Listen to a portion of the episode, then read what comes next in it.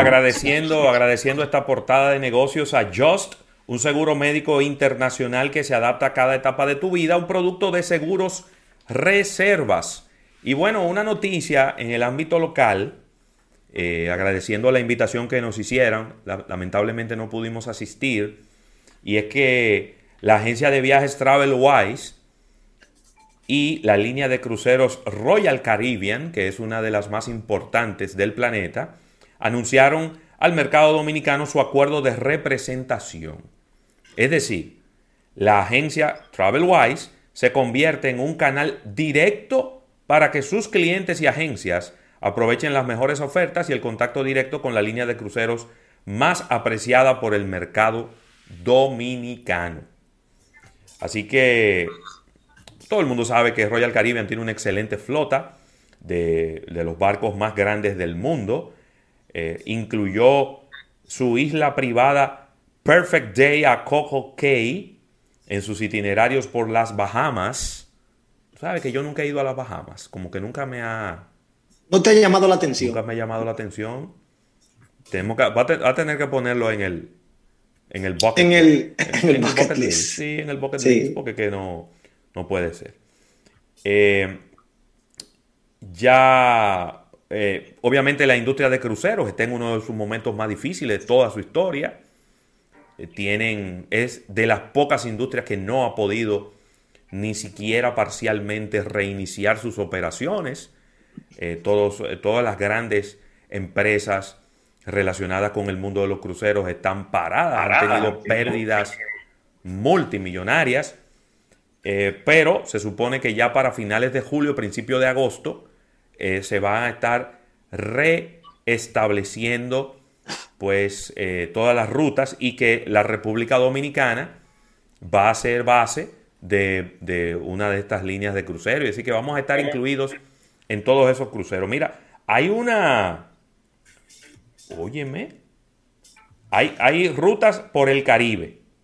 En junio va, a reiniciar Royal Caribbean. Islas griegas y el Reino Unido.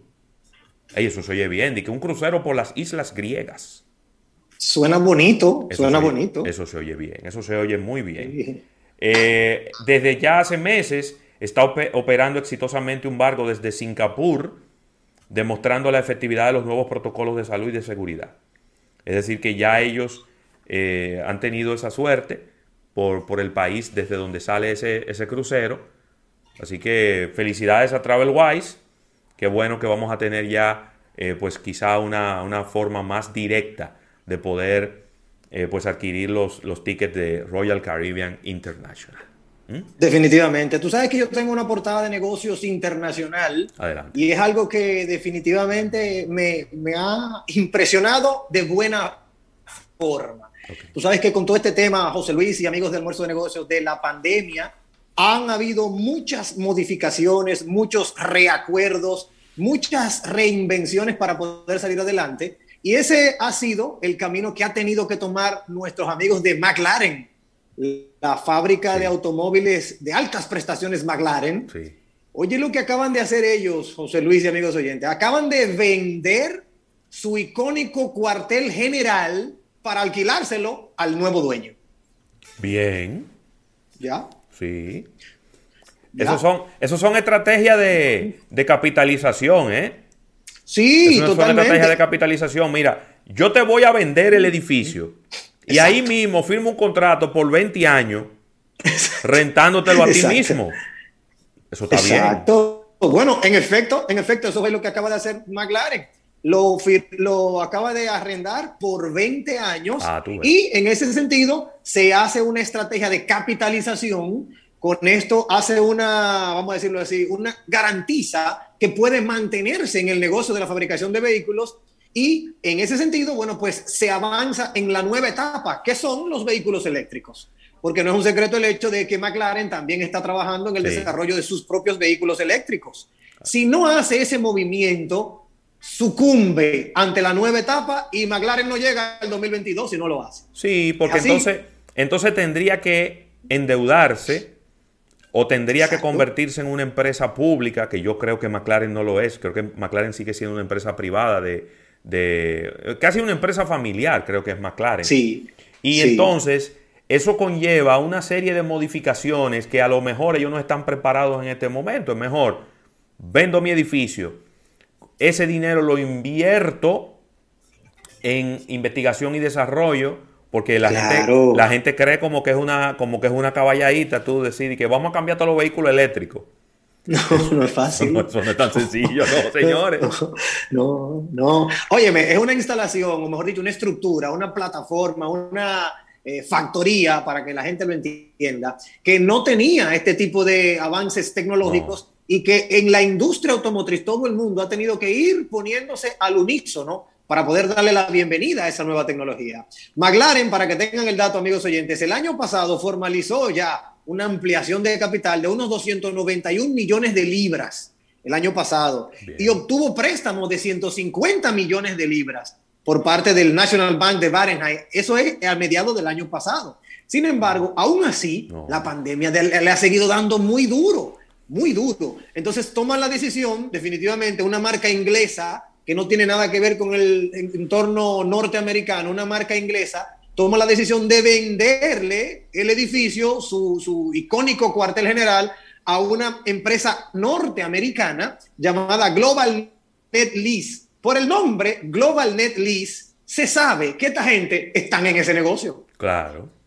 Son gente que lo que hace es que compra propiedades para arrendarla. O sea, e, ellos saben su negocio. Y como McLaren no tiene conocimiento de ese negocio, de lo que ellos saben es de desarrollar carros, bueno, pues yo le vendo esto a este señor, se lo alquilo y con esto recibo 170 millones de libras con esta operación. ¿Cómo te quedó ese ojo, José Luis? Son buenos, 170 millones de libras. Son muy buenos. Son muy buenos, fresco, dinero fresco, que no hay que irlo a buscar al banco, que usted lo puede empezar a utilizar inmediatamente y, a poner manos a la obra en lo que es el, segmento de vehículos eléctricos.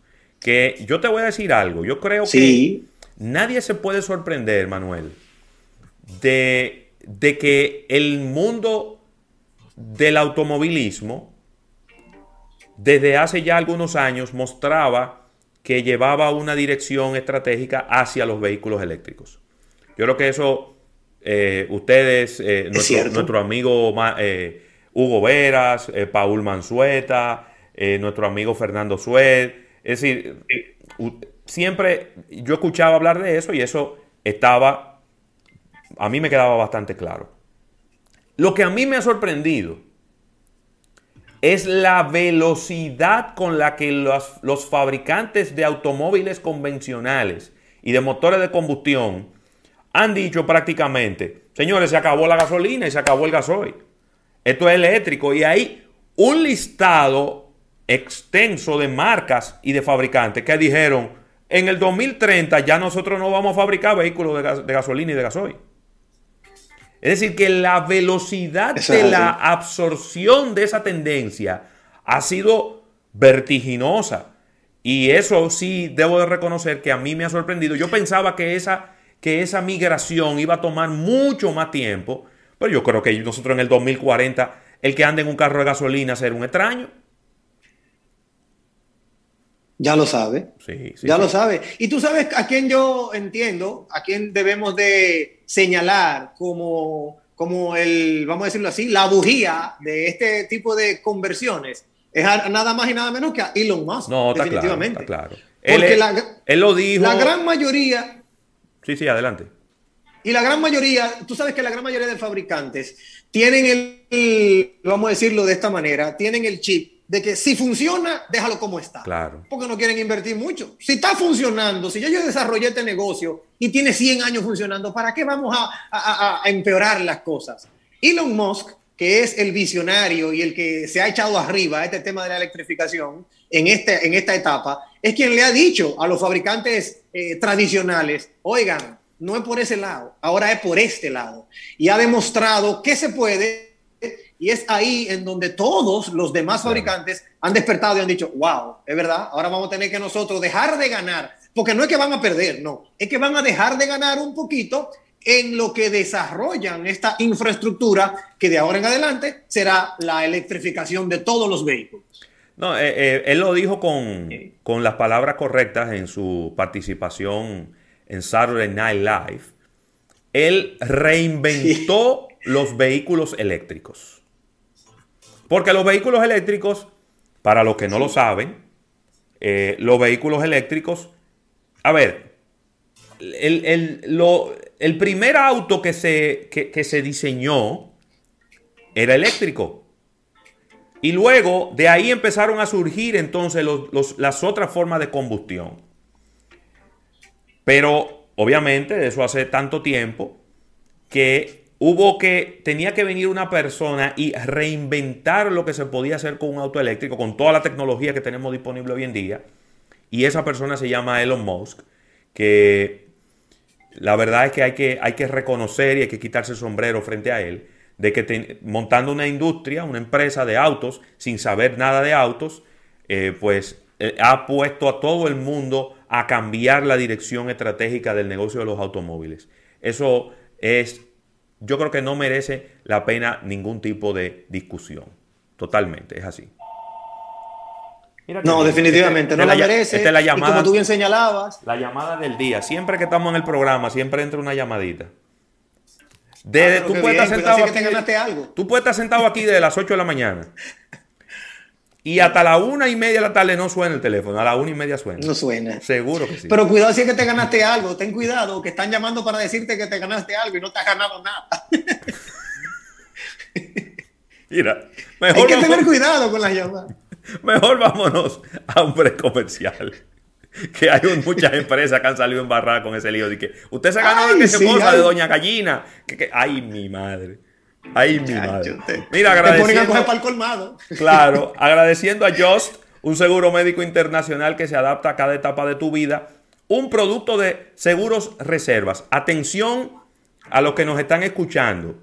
Porque cuando regresemos del break comercial, vamos a estar entrevistando un ejecutivo de una empresa que está envasando agua en envases de cartón. ¿Cómo? Oiga bien lo que estoy diciendo. Agua en envase de cartón en la República Dominicana. Pero bien. Así un emprendimiento, un emprendimiento que hay que conocerlo.